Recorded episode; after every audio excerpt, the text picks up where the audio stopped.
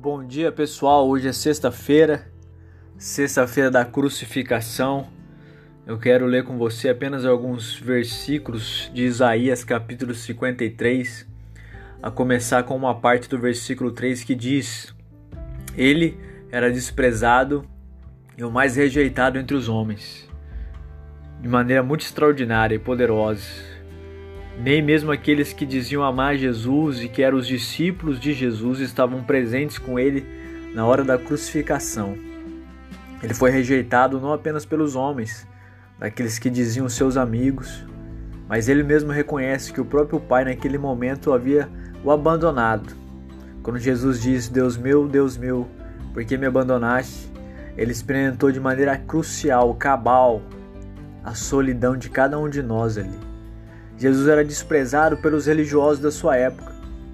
Tudo que Jesus fazia, os religiosos da sua época tentavam encontrar um meio de acusá-lo, porque esses religiosos, a partir de uma falsa espiritualidade e de um pseudo-intelectualismo, queriam criticar Jesus. De fato, Jesus foi rejeitado por cada um de nós. A solidão de Jesus naquela cruz Ser desprezado e rejeitado se refere à minha vida e à sua vida. Nós rejeitamos o Filho de Deus. Mas o versículo 3 continua dizendo: Homem de dores e que sabe o que é. Meu irmão, minha irmã, sem querer minimizar o seu sofrimento e a sua dor, mas nenhum de nós sabemos realmente o que é sofrimento. Jesus sabe. Sabe por que, que nós não sabemos? Porque nós vemos o sofrimento não a partir de um propósito, mas nós vemos o sofrimento como um fim em si mesmo e moldamos toda a nossa vida a partir daquilo que nós sofremos. Jesus não. Ele era homem de dores e sabia o que é padecer. Ele entendia, compreendia que o sofrimento a ele imposto pelo próprio Deus gerava o propósito para que ele continuasse. E nós não. Nós experimentamos o sofrimento e nos vitimizamos pelo resto da vida porque ele se tornou um fim para cada um de nós e não um propósito, não um meio para sermos despertados ou para compreender ou para estarmos mais perto de Jesus. Ele é um homem de dores, então não vejo o sofrimento a partir do, de uma finalidade particular ali, acabou a sua vida por causa de algo que aconteceu. Não, o sofrimento tem um propósito naquilo que Deus está fazendo. E o versículo 3 ainda continua dizendo: que dele não fizemos caso. Exatamente isso. Tudo que Jesus fazia, ao invés de ser celebrado pelas pessoas, a maioria delas buscava um meio de condenar Jesus, uma pegadinha para que Jesus pudesse ser acusado de algum tipo de heresia. Então preste muita atenção. Não importa o que você fará de bom para as pessoas, sempre haverá aqueles que serão contra você. Jesus sabia disso. E nem por isso ele passou, parou, nem por isso ele perdeu a fome, mas ele continuou vivendo o propósito de Deus para a vida dele. O versículo 4 nos diz que ele tomou sobre si as nossas enfermidades e as nossas dores levou sobre si. Na cruz, Jesus estabeleceu cura para o nosso corpo físico, e porque ele experimentou as nossas dores físicas, as mais doídas da nossa vida. Jesus conhece a nossa solidão, ele conhece as vezes que nós choramos escondidos. Ele conhece as vezes que nós nos lamentamos pelas decisões erradas da nossa vida. Ele conhece tudo isso. Ele tomou as nossas enfermidades naquela cruz. Ele levou sobre elas. Quando Jesus morre na cruz, o dia está consumado, ele está dizendo: as suas enfermidades não pertencem mais a você, mas que você possa entregar todas as suas enfermidades, solidão, angústia, na cruz de Cristo. E se porventura, mesmo fazendo isso, você continua doente, saiba que o sofrimento não é um meio apenas para que você seja despertado para alguma coisa. Existe um propósito em tudo. Mas eu quero que você entregue nas mãos de Jesus Cristo tudo isso.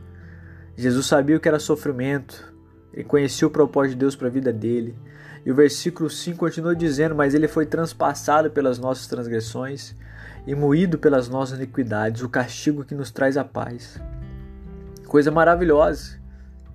O perdão foi decretado de maneira definitiva naquela cruz. Você foi perdoado. Não importa o que aconteceu no seu passado, você foi perdoado. Então pare de olhar para o seu passado como uma vítima do sistema, como uma vítima da sociedade, como uma vítima de sei lá o que. Você foi perdoado. Levante-se como um perdoado e viva a sua vida em paz, porque é isso que o Evangelho fez, é isso que a cruz de Jesus Cristo fez na sua vida e na minha vida. Então pare de olhar para aquilo que você fez de errado, tire a culpa do seu coração e viva a vida que Jesus planejou para você.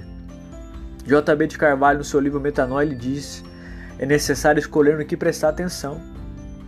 Hoje, ouvindo esse podcast, essa breve devocional, você vai ter que optar. Se você quiser, vai, vai continuar a prestar atenção no trauma da sua vida, ou se você vai começar a prestar atenção no que Cristo fez se você vai começar a prestar atenção, continuar a prestar atenção na sua família disfuncional ou na sua nova família que Jesus Cristo reservou para você. Se você vai prestar atenção nos relacionamentos que não deram certo, ou se você vai prestar atenção naquilo que Cristo está fazendo na sua vida. Pare de ser vítima e começa a se tornar um protagonista da sua história a partir de Jesus Cristo. Sabe por quê? O versículo 5 continua dizendo: pelas pisaduras de Jesus nós fomos sarados. A dor e o sofrimento de Jesus nos trouxe paz, nos trouxe vida. Jesus não morreu na cruz para que você continuássemos a viver como medíocres, mendigando migalhas de qualquer coisa. Não, Jesus morreu na cruz para que o seu pânico, a sua ansiedade, as dores da sua alma, as suas lembranças amargas fossem restauradas, perdoadas, saradas e você e eu encontrássemos vida nele pelas pisaduras nós fomos sarados. Experimente a cura de Jesus, naquilo que o texto está dizendo que nós devemos fazer. E aqui eu encerro. No versículo 6 diz que nós andávamos desgarrados como ovelhas. Todos nós estávamos longe de Deus e não tínhamos desejo nenhum de, de, de estar com Jesus. Nós não queríamos a presença de Jesus do nosso lado, mas Ele graciosamente foi enviado pelo Pai e ele trouxe as ovelhas desgarradas para perto dele, e eu e você somos uma dessas ovelhas. E uma vez que ele trouxe cada um de nós para o seu aprisco, ele mesmo deu a promessa: que todos aqueles que o Pai me deu, de maneira alguma eu lançarei fora. Por isso, meu irmão, minha irmã, nessa sexta-feira, que nós chamamos Sexta-feira da Paixão, que Jesus está morrendo naquela cruz, você nunca se esqueça: todos aqueles que o Pai deu a Jesus, e você foi dado a Ele, de maneira alguma Ele vai lançar você fora. Vive em paz, porque é isso que Jesus tem para mim e para você.